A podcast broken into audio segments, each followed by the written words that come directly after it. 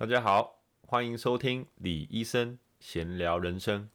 今天的 podcast 标题中有了“政治”两个字啊，但是今天内容呢，可能会跟大家心中所想象的不太一样啊。最近美国刚好是正在总统大选，那这也是一百二十年以来呢，投票率参与度最高的一年了。那我觉得大家在这个资讯透明化的时代，都很容易去知道说。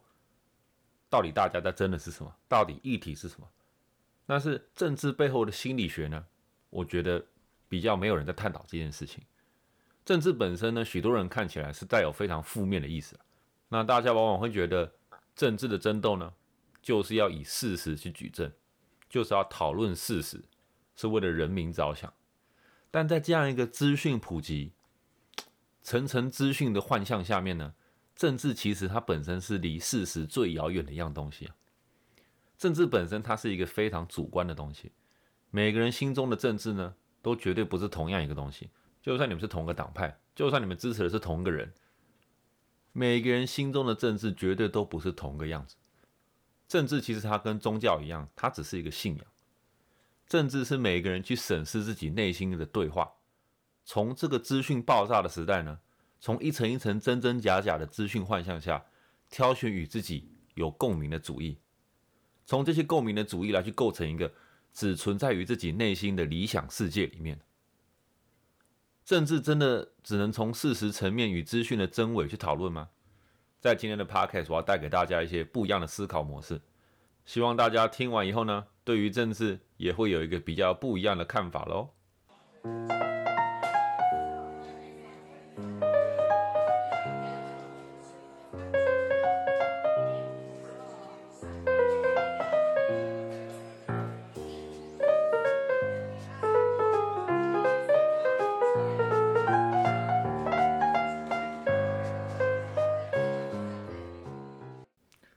政治这个东西呢，其实是非常非常复杂的。一个人可以从非常多不同的角度去认识政治这个东西。那如果你从任何一个角度去切入呢，你看到的东西都完全不一样。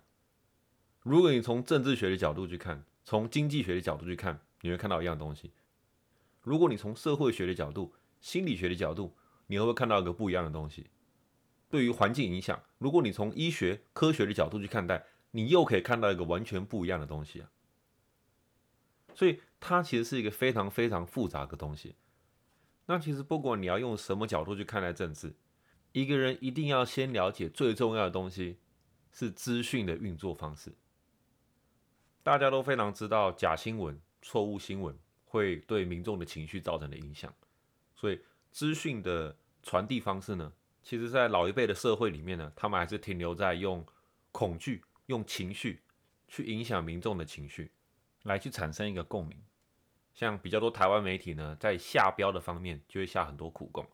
通常标题里面会有“竟然没想到”，然后引用了许多网友的留言，许多情绪上的留言，许多大家的想法，来去影响到读者的心情，进一步的可以去影响到读者的内心。他看到这么多人都这样讲，这么多人都这样觉得，那我不会去同意这篇文章，因为他非常的负面。我不是支持这样负面消息的人，所以这是最初阶段的资讯混淆。大部分比较理智的人呢，现在都会了解说，我要中立，我要了解资讯的两面，我要了解中立的消息。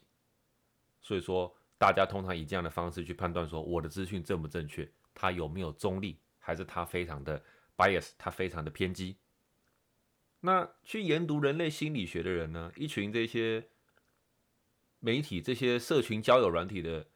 资深工程师呢，早就已经在使用这些基本的心理学去操控部分的人选民了。所以说，他们早就知道，我们一般人现在都想要中立，尽量以中立的方式去 approach 别人，而不是使用情绪，不是使用恐惧，不是使用愤怒。所以说，第二阶段的资讯操控呢，就是他们只给你一部分的事实。这件事发生了十分钟，我只给你最后的三分钟，所谓断章取义的方式。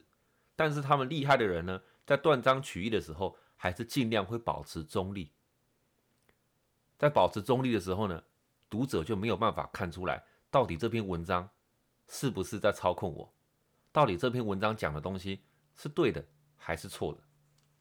十年前网络刚开始盛行的时候，我们大家上网做科展查资料的时候，只要打进一件事情“地球暖化”，哎，马上跑出 Google 前十个都告诉我们说，地球暖化是什么东西？为什么地球会暖化？什么是京都议定书？哦，我马上就找到了正确的资料了。但现在很有趣的就是，根据台湾的搜寻引擎、美国的搜寻引擎，甚至美国每一周不同的搜寻引擎。你打进去的资讯呢，跳出来的结果是不一样的。我不知道大家知不知道这件事情。许多的东西，尤其像替代医疗的东西，我使用台湾的 VPN 去找寻这些东西的时候，是找不到任何结果的。用英文去打也找不到任何结果。我必须跳脱用美国的 VPN 去找，才会找得到这些搜寻结果。那你们知道吗？在美国的某几州里面，如果你在用英文打说 “global warming is”，温室效应是。Google 会跳出不一样的结果啊，有一些地方会是一个严重的议题，有些的时候会跳出是假的。你在现在的情况下，你要怎么知道你手上拿的资讯是正确、真正唯一的真理呢？其实每个人都很困难去做到，因为这些东西离我们太远了。那就好像台湾的媒体报的东西，很多东西是没有报道的，至少在美国大选上面。一个人不会知道自己有什么事情不知道。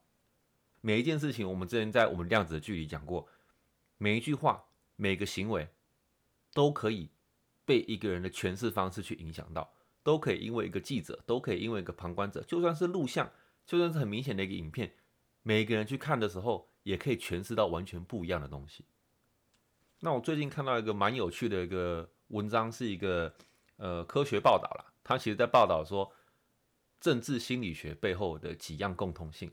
那第一点呢，每个人所接触政治的时候，都是因为我看到一个与我理念相同的事情，所以我同意这个 team，我同意这个团队，我同意这个党派。一个人出生，因为他的家世很穷苦，所以说他觉得照顾弱势族群的政党理念与他相同，所以他决定加入这个团队。他决定支持这样的政党。一个黑人出生在美国这样的一个有种族议题的国家，他很自然就会选择适合他的政党。一个人相信温室效应，一个人相信地球的环保的重要性的时候，他自己会选择跟他理念相同的政党。那这些不管是人种、永枪与否、高收入户、低收入户，或是种族、国家的议题，每个人都会挑了一个与你自己理念相同的出发点去支持一个政党。这是第一个现象，你才会开始了解这个政党。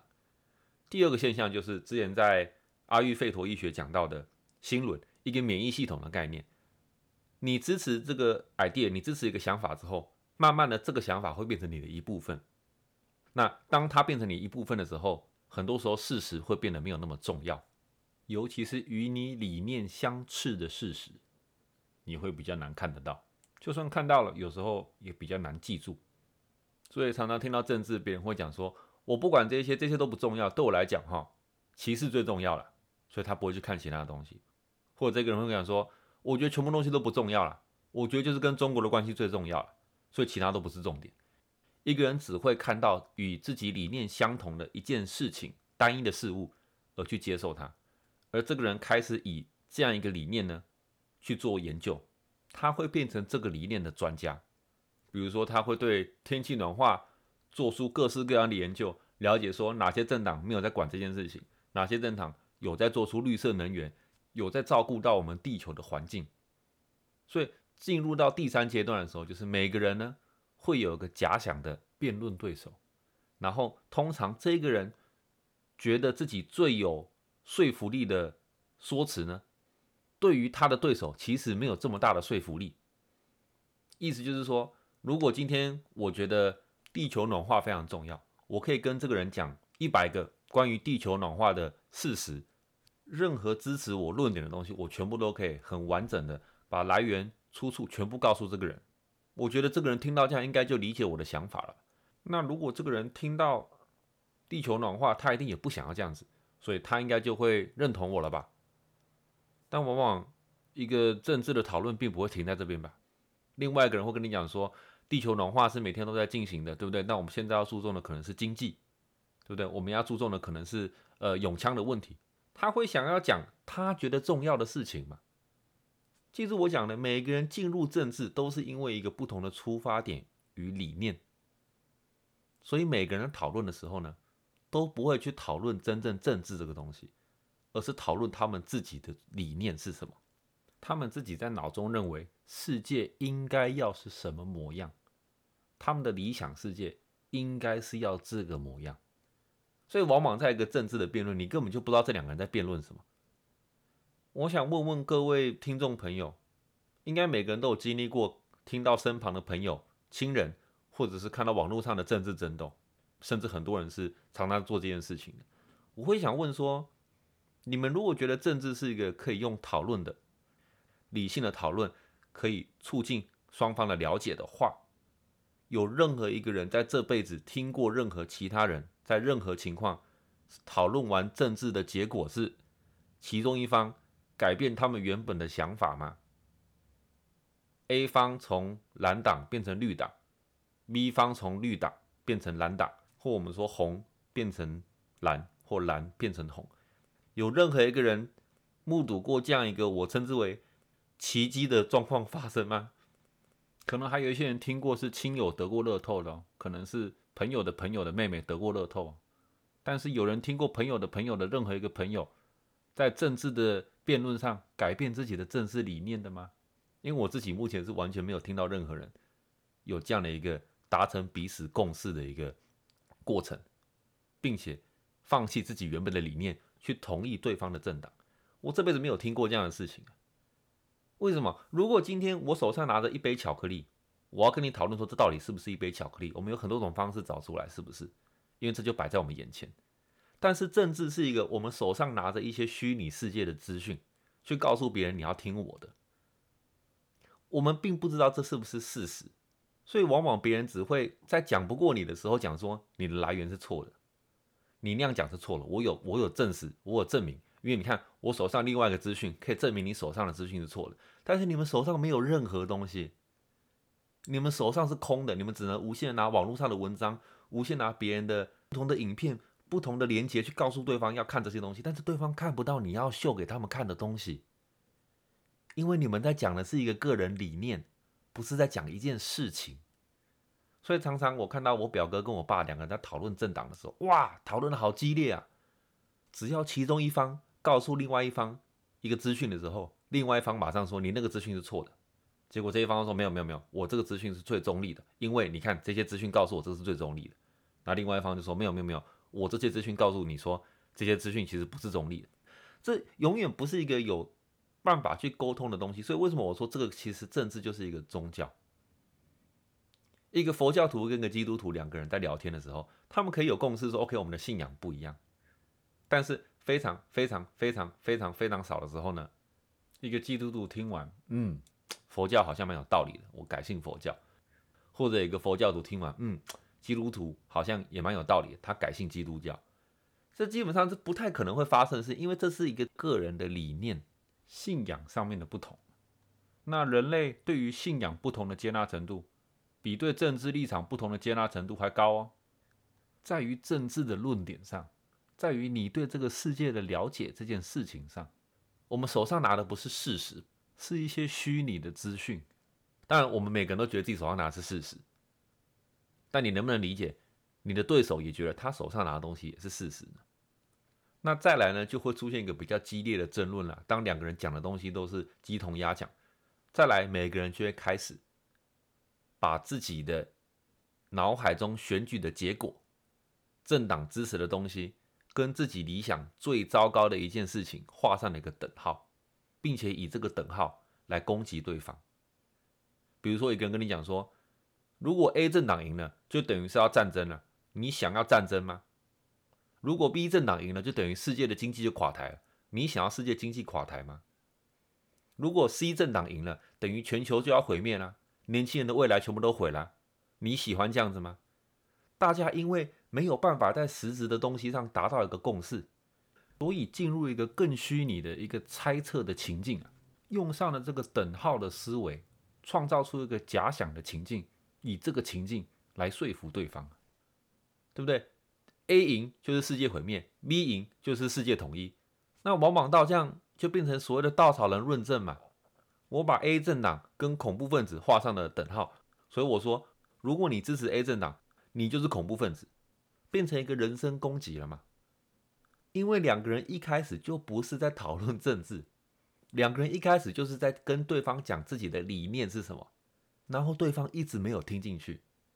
我跟你说我在意的是环境，你跟我说你在意的是种族，他跟我说他在意的是钱。OK，大家都有不同觉得这个世界上重要的地方。这个讨论就应该结束了，因为你没有办法在每个人觉得重要的地方上去讨论什么东西最重要，什么东西可以取舍，因为每个人取舍东西的方式不一样嘛。所以为什么政治这个东西那么复杂？整合一下，因为一刚刚讲说每个人的出发点与理念都不一样。二，当你同意你的理念，当你同意你所支持的理念的时候呢，你没办法看到其他的事实。或者其他的事实对人来讲会变得没那么重要。那第三就是每个人都变成了自己支持事实者的专家，他都在研究自己所相信的东西之后呢，因为这些资讯说服了这个人，所以导致这个人觉得这些资讯也可以说服其他人。那如果其他人听到我讲的东西没有同意我的话，这个人就是在狡辩，这个人就是故意不看到这个事实，这个人就是不懂得明辨是非的人。但是不是因为你被这些资讯给说服了，是因为你本来就对这些资讯有共鸣，你才会觉得这些东西看起来你愿意去读它嘛？就跟很多人为什么看到某些东西看标题说啊这是假的啦，甚至很多人看到这是绿党的新闻就是假的，这蓝党的新闻就是假的，大家比较越来越少去真正去看一个资讯，大家是因为这个资讯与我有共鸣，我喜欢这个资讯，这资讯看起来 OK，所以说我去读它。或者是读完之后，我觉得这个东西我觉得是对的，所以我把它记录下来，以后我可以跟别人讲。或这个东西我觉得是错的，我直接把它砍掉，因为这个不中立。大家无限的在进行一个自己脑中选择听到哪一句话的一个过程。那当你变成了一个专家之后呢，别人又听不进你讲的东西的时候，每个人就开始做人身攻击了，开始画上等号了。你这样讲的意思就是你不在乎人民嘛？你这样讲的意思就是你不在乎同性恋嘛？你这样讲的意思就是怎么样怎么样怎么样？大家开始会进入一个个人理念的争执啊，这样好像就是一个人喜欢中餐，一个人喜欢西餐，你要两个人讲说，OK，你们要说服对方，中餐跟西餐到底哪个是好的？这不会有结果啊。这一篇心理学的文章讲的东西，我觉得是适用于各种情况下的，它不是一个特别的政党。虽然说我知道台湾的政治比较复杂一点，因为台湾人每个人出生就要面对。对岸的政治迫害嘛，不管在国际舞台上表演、运动、比赛、电竞，到处都处处被打压，那自然情况就比较复杂。但是很多时候呢，我们使用这些理念去看待我们自己对政治的心态呢，你会发现，对政治越了解的人，吸收越多资讯的人，往往是越固执的人。那资讯收集越多的人呢，或者我们讲说，对于政治越热衷、越狂热的人呢？会越容易与身边的人发生失和或发生断绝关系这样的一个情况。像我之前常听到，居然有父母说，跟小孩说，如果你不投谁，我就跟你断绝母子关系，我就跟你断绝父子关系。或者很多人在 Facebook 上面会讲说，啊，如果你们是支持谁谁谁谁谁的，我会直接把你们砍掉好友啦。这些我看到我就不舒服，我眼睛就不舒服。哇，一个人会因为一个自我出发点的理想不同。导致他想跟身旁的人断绝关系呀。我们以一个结果论来看，应该没有任何一次的选举是因为个位数的票数差别，我们讲十位数，甚至百位数，甚至千位数去影响到选情的。那大家因为你身旁的一个人，你一个相处十几年的朋友，一个相处二三十年的亲人，一个自己的亲生血肉的儿子，你因为一票，这个不会影响到结果的一票。让你决定去结束你跟这个人生活一辈子的关系，让你去放弃过去好几十年来的友谊，这样值得吗？他们就算你今天断绝了关系，他们也不会改变自己的政治立场，因为其实不是所谓的政治立场，是个人的理念。年轻人看着你们的爸妈，你们能不能了解他们的生活时代跟我们不一样，所以他们会有一些根深蒂固的想法。对不对？他们的人生现在跟我们在不同的阶段，我们在的可能是发展，他们在的可能是享福，所以我们可能会有不一样的理解。你们可以了解这样吗？有儿女的听众朋友们，你们看着你们自己的儿女长大，人生中犯了不计其数的错误，一定有让你们非常生气的时候，不管是在学校犯错，或者是怎么样，有真的因为他们跟你的政治理念不同，所以你选择要跟他断绝母子关系吗？今天你的儿女受了你的要挟，投了你这一票，他并不会改变选举的结果，但是他们会严重影响到你跟你儿女的关系。那如果你选择切断的关系，也不会影响到这一次选举的结果。所以，我们以结果论来看，以政治理念不同，所以跟周遭周遭的人断绝关系的这件行为呢，其实是完全不合理的。他完全完全是弊大于利的一个选择啊！那为什么每个人会这样做呢？为什么常常聊到政治，两个人会哇聊到好像要打起来？为为什么会这样子呢？很有趣的就是，因为大家不是在聊政治，大家在聊自己的中心思想，大家在聊一个自己所想要的理想世界，一个自己如果能当总统，一个如果自己能够控制万物。想要做出来的世界的样貌是什么？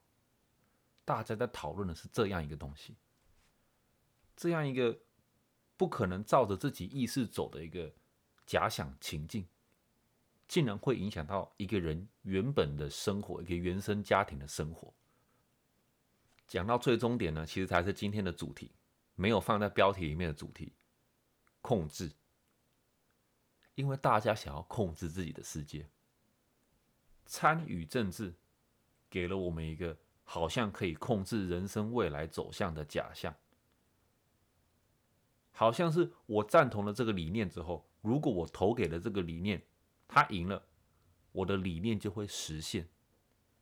他给了一个控制的假象，许多人在自己的人生里面找不到目标，找不到一个意义，他不知道为什么自己的人生没有别人快乐。他们慢慢的把导向转到是社会的问题，因为就是政府的问题。那我要如何改变政府呢？我投票，只要我投了这一票，如果我支持的政党赢了，他们就会帮我改变这个世界，那我的人生就会因而改变。那我在这边绝对不是要跟大家说政治是没有意义的，不是。人可以有很多更有效率的方式去参与政治，但是往往大家对政治热忱的人呢？都没有在做政治学上面的了解，都没有人想要尝试去当个议员，尝试从内部去改善。当然有非常多这样的人，非常好。但大多数的人呢，只是坐在电脑前面，看着报纸，看的文章，就觉得他对世界上的政治有所了解了。他选择去相信一个更容易的选项，就是我只要投对票，我的朋友只要投对票，我的家人只要投对票，这个政党赢了，我想要的东西就会被实现。那这个世界就越靠近我的理想世界，这完全是一个控制的假象啊！我们可以透过政治慢慢的去改变这个世界，但是我们不能觉得只要政治改变，我自己就不用改变我身边的世界。许多热衷政治的朋友们，就算自己的政党赢了，回想一下，你们的人生有因此改变吗？还是因为过了几年，你在？埋怨自己选错人了，这个人乱讲话，他没有帮我改变这个世界，所以你挑到另外一个政党，告诉自己四年后我要选对人，告诉自己我的人生目前都还没有好转，就是因为四年前我选错人了，只要四年后我选对人，我的理想世界就会成真了，重新跳回了另外一个控制的假象。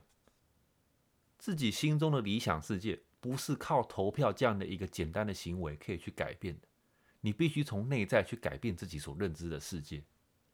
政治，我觉得有趣的地方是他在了解每个人不同的想法。他对我来讲，我觉得很有趣，跟不管是支持哪一个政党人聊都非常的有趣，因为每个人都有完全不一样的想法。他不会影响到我自己的个人生活，他不会让我这个人过得很愤怒、很埋怨、很愤世嫉俗，他不会给我这样的一个。影响，因为我并没有觉得我在使用它来达到我人生想要的理想境界。因为我知道，除了政治以外，我的人生有非常多东西啊。政治不是我的全世界啊。回到说，你要怎么看待你周遭的世界？我想很多人没有意识到自己的世界现在只剩下政治。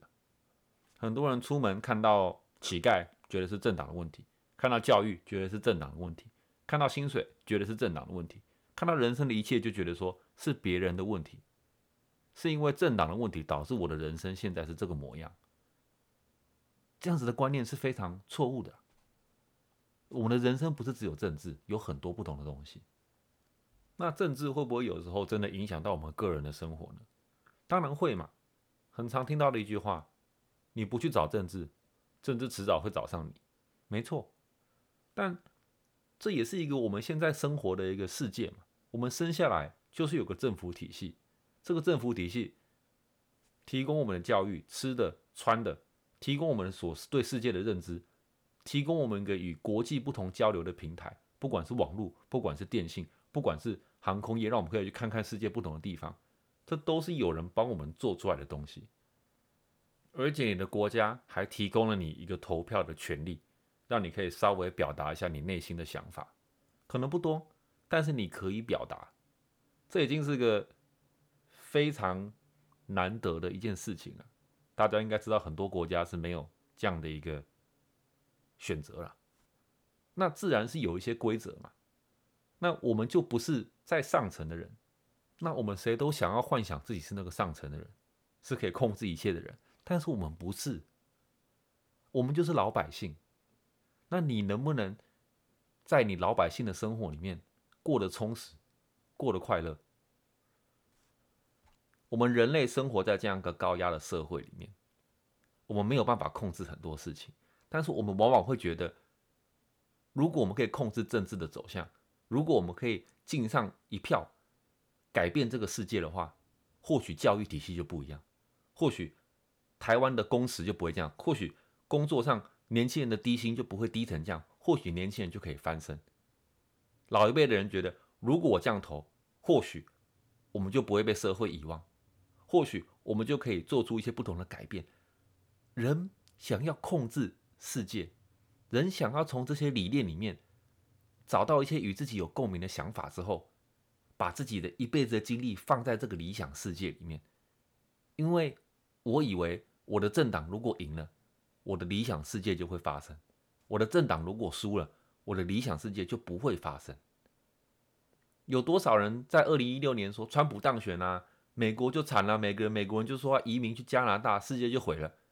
回头一看。有怎么样吗？我们政党轮替，台湾也发生很多次啊。在每一次选举前，一定会有人讲说，如果这个党赢了，世界就毁了，台湾就毁了。同样也有另外一批人说，如果另外一个党赢了，台湾就毁了。但是台湾现在有怎么样吗？我我们要了解，我们没有办法去控制这个世界。我们会有我们的理想，但是我们的理想并不是由政治上去达到。我们每个人坐在家里，许多老一辈的人坐在树下，每天在讲政治哪边不好，哪边讲政治不好，常常别人说你去做总统了，你来你来治国，治国本身不是一件简单的事情。那任何人做任何事情都不会做到最好，因为大家都是凡人。如果大家都可以了解说，政治跟宗教一样，只是个人信仰。你如果听到你认同、觉得合理、觉得有共鸣的主义，你会接纳。你支持这个人所有的缺点，因为你觉得你做了一个选择，那你也会没有办法去接受你不认同的人的主意，你自然没有办法去接受另一帮人的缺点，你会放大这些缺点。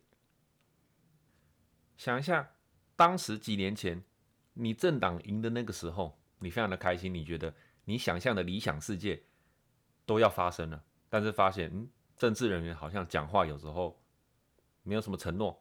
所以这些东西变成 empty promise，变成其实没有发生的。你们的理想世界也没有达成。那败选的人呢？你们最担心、最糟糕的事情，现在也没有发生。我们第一个要谈政治的时候，必须把心目中的等号先拿掉，因为我没有人可以知道这个世界会怎么去运作。所以说，在你把等号拿掉，对面赢不表示我的世界就毁了。我的政党没有上，不表示这个世界就完了。我们先把等号拿掉的时候呢，你会更容易去聆听别人想讲的东西，你会可以尝试去了解别人想要跟你讲的东西是什么。那当你可以中立的去了解对方的意识形态的时候，你就会发现这世界上其实没有坏人，每个人只是有不同的理念、不同的想法、不同的出发点。那政府没有办法做出一个所有人都觉得是好的一个方案。所以只能选一个比较多人同意的理念去治一个国家，就是这样子。你就是没有办法控制这个世界，世界不会照着你的想法走。你有你的理想世界，对方也有对方的理想世界。很多人因为自己生活的压力太大，自己生活看不到展望，所以把所有的希望都放在这个假想的世界里面，假想的以为这个政党。因为他支持环保，所以说我投了他。只要他上了，我住的这个世界，大家就会更在意环保这件事情。这些理想行为，很多时候你根本就不知道会不会发生。那现代人呢，有个非常严重的习惯，就是我们放不下控制的欲望。在这个资讯的传播，我慢慢有了可以控制我们生活一切的幻象。以前人是没有网络的，他们如果要尝试一个新的东西。他们只能硬着头皮去尝试。他们如果要买一样东西，只能买过来再看看这样东西好或不好。但现在人呢，因为有网络，大家有经验分享。你买东西之前呢，哇，非常复杂，你要做很多 research 啊，你要看一下评价，这个卖家的评价怎么样？哇，你买一台电脑，你要先看一下别人开箱文跑的游戏都跑得怎么样啊？去餐厅以前，你要看说，哇，这个餐厅照片看起来食物好不好看啊？大家评价怎么样啊？服务怎么样？价格怎么样啊？尝试新运动、新活动的时候，也会找资料看一下别人去做这个活动的时候有什么问题啊？这个东西好不好啊？对我有没有用？我可以期待什么东西啊？现代人呢，觉得自己可以在摄取、分析、了解全部的东西，有了万全的准备以后呢，就可以去控制一件事情的结果。但是这不可能会发生啊！也就跟一个人如果尽心尽力的想要去控制政治这样的一个东西，想要去控制身旁的人，想要去控制自己的亲友，让他们跟自己有同样理念的时候呢，这件事情是不会发生的。每个人都要学习去放下控制。大家一定都很熟悉失去控制的当时的情绪会有多么混乱，会有多么慌张。当你第一次上台表演的时候，或者你现在有些人上台。演讲跟大家讲事情的时候，跟你喜欢的人告白的时候，跟一个人告知一样非常不好的噩耗的时候，跟老板要求加薪的时候，在进去以前，心目中都非常的忐忑不安。为什么？因为我们人现在太习惯有所谓的控制权了，但这些东西是我们没办法控制，我们不能预期它会怎么样去发展。那人越来越不能接受这样事情。那你知道吗？一个人越想要去控制一件你不能控制的事情的时候呢，你会越感受到失控的挫折感。其实我觉得政治的一切呢，就是让许多人有了一个假想的控制权。因为我如果站在我与我同样理念的政党后面，我就可以知道这个世界会怎么走，所以我才能安心的过生活。只要我不支持的政党赢了。这个世界一定不会照着我要的方向走，所以我心中会忐忑不安，我会没办法享受我的生活。一切都在于这个控制啊。其实量子力学中有个非常重要的中心思想，就是混沌理论 （Chaos Theory）。它讲的就是宇宙的本身是处于一个混沌的状态。混沌与随机它是两个不同的东西哦。随机是没有规律的，它是随便的。混沌是一个无法预期的规律。那解释它最容易的方式就是：如果你家里养只猫，在你回家以前呢，你永远不知道这只猫会在哪里。但是猫出现的地方不是随机的，它是一个混沌的规律。你可以知道它一定不会出现在烤箱里，它一定不会出现在马桶里，但是你不知道它在哪里。那很多人呢，回到家找猫的时候，诶，看了三个它平常会在的地方，发现猫不在这三个地方。主人马上就会有种心慌的感觉哦，现在猫到底在哪里？就后来找一下哦，只是在其他比较少出现的地方。一样的是一个控制的心态。我们人现在没有办法接受混沌与随机，我们想要所有事情都排得好好的。我知道我人生十岁、二十岁、三十岁、四十岁的时候要干嘛。我知道我今天出门遇到什么东西，遇到什么状况，回家我要干嘛？我要知道今天发生了什么事情，我有买保险，我知道该怎么办，这样子我就不会慌张。宇宙间的万物是照着一个混沌的法则在进行的，那我们每一个人呢，都是这个混沌世界下的产物。每个人在我们自己内心的世界，在这个混沌的世界里面，都想要尝试寻找一些规则，寻找一些真理。但许多科学家呢？越往规则，越往科学，越想要循规蹈矩的去找寻真相的时候呢，往往他们都只会进入更抽象的东西，更精神式的东西，越往神学的地方靠近，越靠近一个没有规则的混沌法则里面。这也是为什么量子力学已经存在那么久了，很多人没有办法接受，因为很多人相信这个世界是有个规则的，他们一直想要在这个不规则的世界里找寻一个规则。同样的，讲到刚刚讲的一句话，你越想要控制一样你没有办法控制的东西，你只会越来越感觉到失控。这个世界上战争的发生点、COVID 的发生时间、人类的在世界上地球上的饱和度、科技的跳跃、地震与海啸的发生时间与地点，全部都是混沌。今天很多人会说，美国大选就是主导于到底中国会不会开战。他觉得这个很重要。大家觉得，如果我知道开战的时间点，如果我可以用我的一票阻止战争，这就是我世界的全部。但是你们根本就不知道世界会怎么发展。任何一个总统当选，谁敢保证中国不开战呢？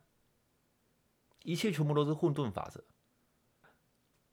Control is an illusion，控制只是一个幻象。当你真正接受。一个没有规律的世界。当你 give up control，停止想要去控制你身旁的每一件事物的时候呢，让你人生自然的发展。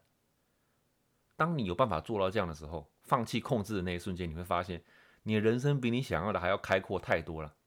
你不用去控制你家人的想法，你不用去控制你伴侣的想法，你不用去控制你朋友的想法。这个世界完全没有拘束的边界啊！你要把。你的人生放在一个过程，注重于这个当下，把你每天的精力花在充实自己的人生，去享受你自己拥有的东西，注重这个当下，这个现在。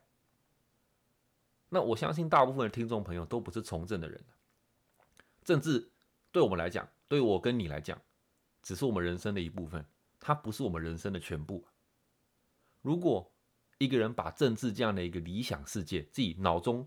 所倒映出来的理想世界变成自己的人生的全部，变成自己的现实，而想要去控制自己现实人生身旁的亲人朋友，想要身旁的人同意自己去实现自己的理想世界的时候呢？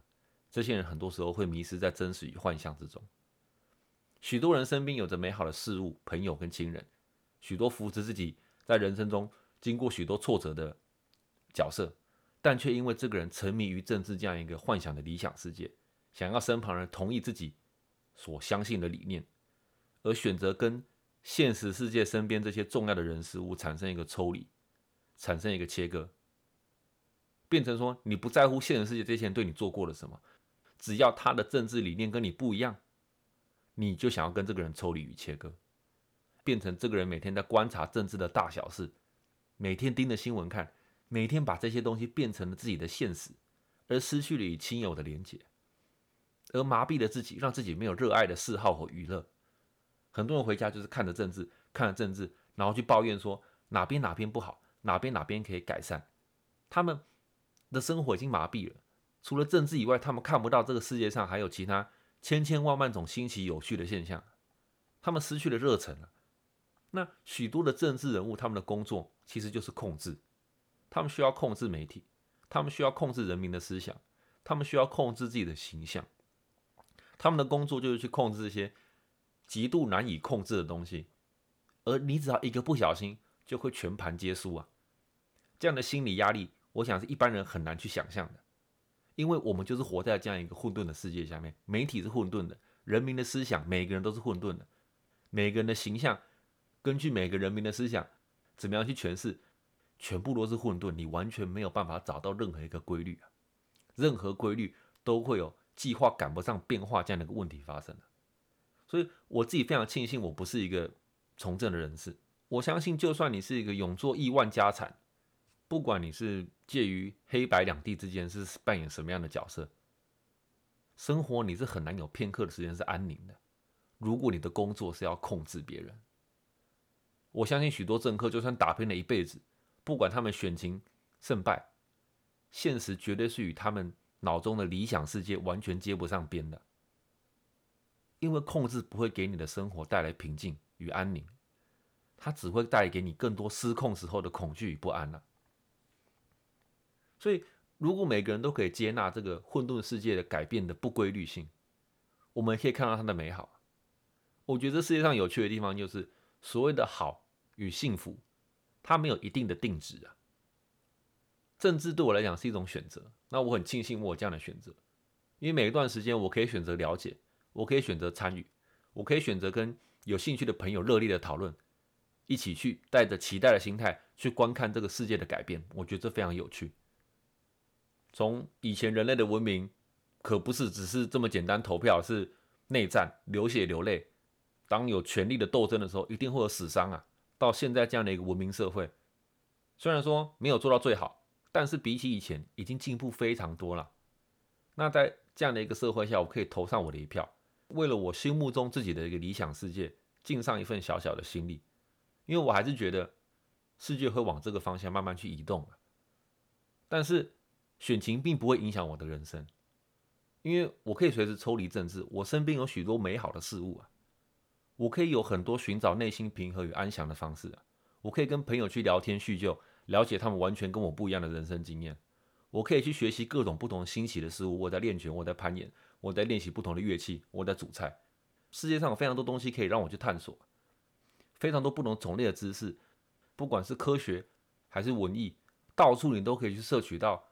人类几百年、几千年传递下来的这些智慧结晶啊，我们活在一个这么幸运的时代里面，科技的跳跃，我们随时可以享受科技带给我们完全不同的感官刺激啊。从这样的角度去了解这个混沌世界的姿态啊，就是我们世界美好的地方啊。它是混沌的，你永远不知道下一步是什么。有一部美剧呢，它里面的剧情就是有一群人到了天堂之后，发现。天堂的人是非常无聊的，因为他们可以有他们所有想要的东西，他们随时都有他们随时心中最想要的东西，他们也可以暂停时间，他们想要干嘛就干嘛。但是他们无趣的地方就是这个世界没有所谓的改变了，他们永远的生活都是一样的。那我们现在会很向往这样的一个生活，因为我们的生活太过忙碌，我们生活许多拘束感。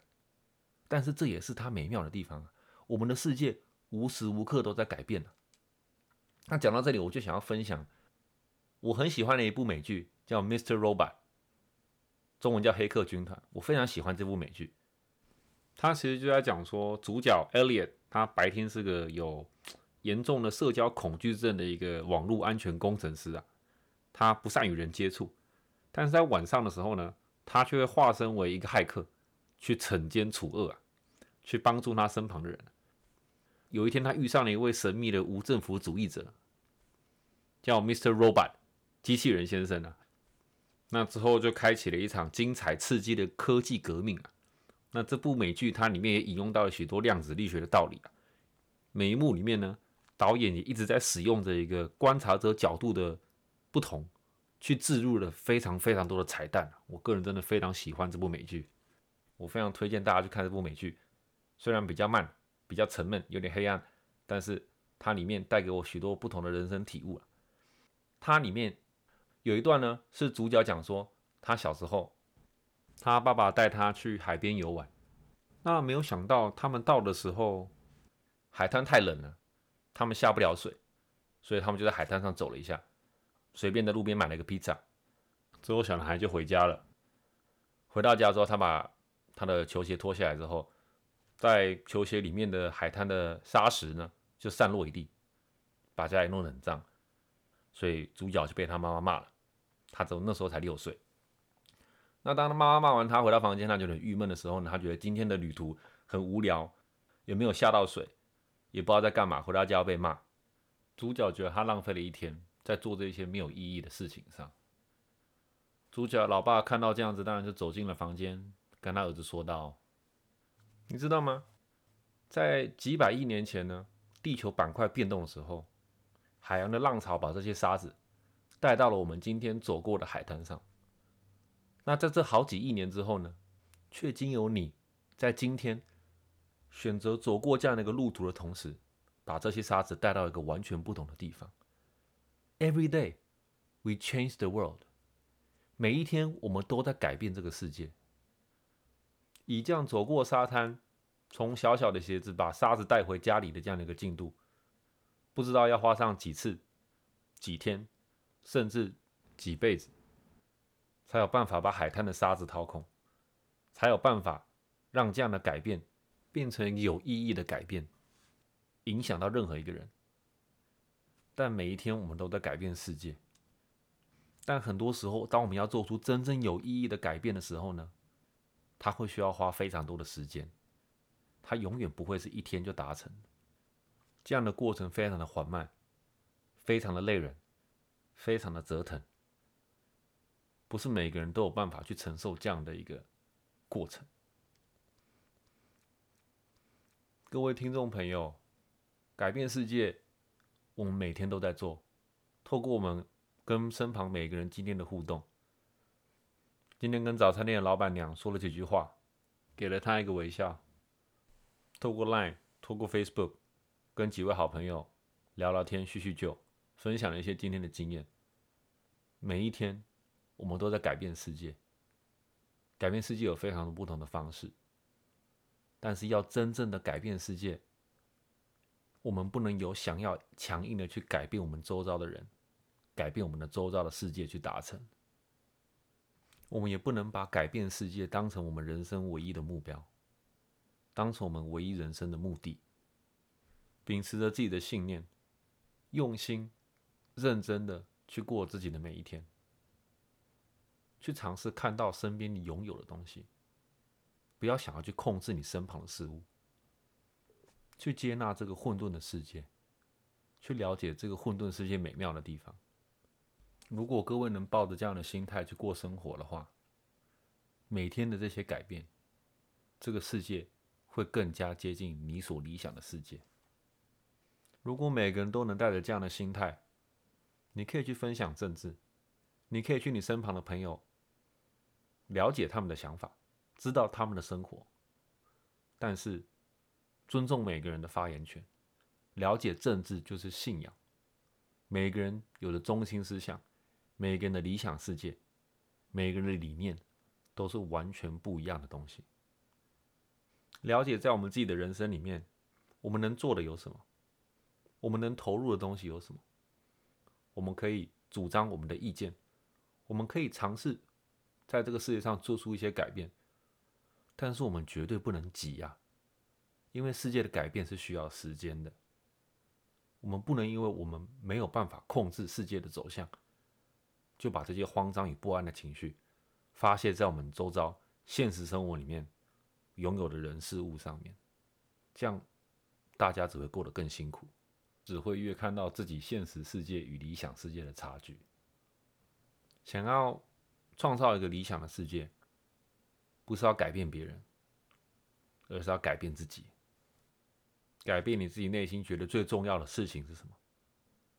改变你自己对你自己人生的认知，改变你自己的想法，由自己的内心去找寻答案，去尝试找到你想要的理想世界。那今天的 Podcast。我们就到这边告一段落啦。不知道大家现在听完，内心的想法是什么呢？对于政治，有没有一些比较不一样的理解方式呢？大家现在是不是也能像我一样，对于跟自己时代背景、教育认知不同的人，有不同的理念的时候，是否也可以包容他们的想法呢？好啦，今天李医生。闲聊人生就在这边告一段落，我们下次再见喽。